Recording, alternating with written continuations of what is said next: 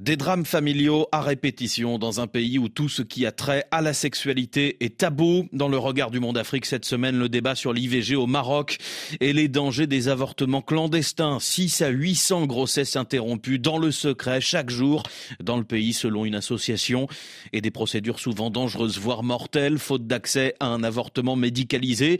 Bonjour Khalia Kadiri. Bonjour Julien. Correspondante du Monde à Casablanca, vous signez cet article au moment où le débat sur l'IVG est relancé par la mort d'une très jeune fille. Oui, début septembre, Meriem, une adolescente de 14 ans, a été retrouvée morte suite à un avortement clandestin. Ces drames ne sont pas rares au Maroc où l'avortement est strictement interdit par la loi, même dans les situations les plus extrêmes, malformation du fœtus, viol ou inceste, rien n'est autorisé. Les relations sexuelles hors mariage sont elles aussi punies de prison ferme? Dans la société marocaine, les grossesses hors mariage sont considérées comme un crime grave. Les médecins qui ont accepté de témoigner m'ont confié avoir reçu des patientes tellement affolées à l'idée que leur grossesse est brute qu'elles menacent parfois de se suicider. Un interdit dans la loi et dans les mœurs qui conduit à des situations dramatiques.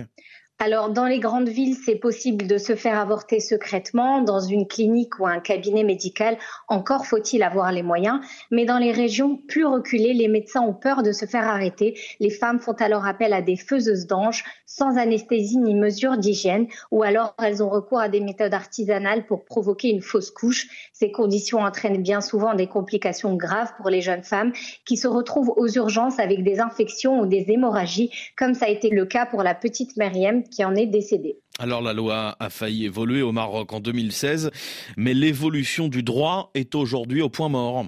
Effectivement, un projet de loi prévoit d'élargir l'avortement au cas de viol, d'inceste ou de malformation du fœtus mais le texte qui a été adopté il y a plus de six ans est toujours bloqué au Parlement. Aujourd'hui, l'espoir d'obtenir le droit à l'interruption volontaire de grossesse reste très mince et les revendications féministes rencontrent peu d'écho. D'ailleurs, la manifestation organisée après le décès de Myriam n'a rassemblé qu'une poignée de militantes. Les partisans de la dépénalisation espèrent au moins un assouplissement de la législation. Ils savent que la société marocaine n'est pas encore prête à accepter l'idée que les femmes peuvent avoir le choix. Ralia Kadiri, journaliste au Monde. Au Maroc, les femmes risquent leur vie lors d'avortements clandestins. C'est le titre de votre article qui est à lire dès maintenant sur le monde.fr. Merci beaucoup.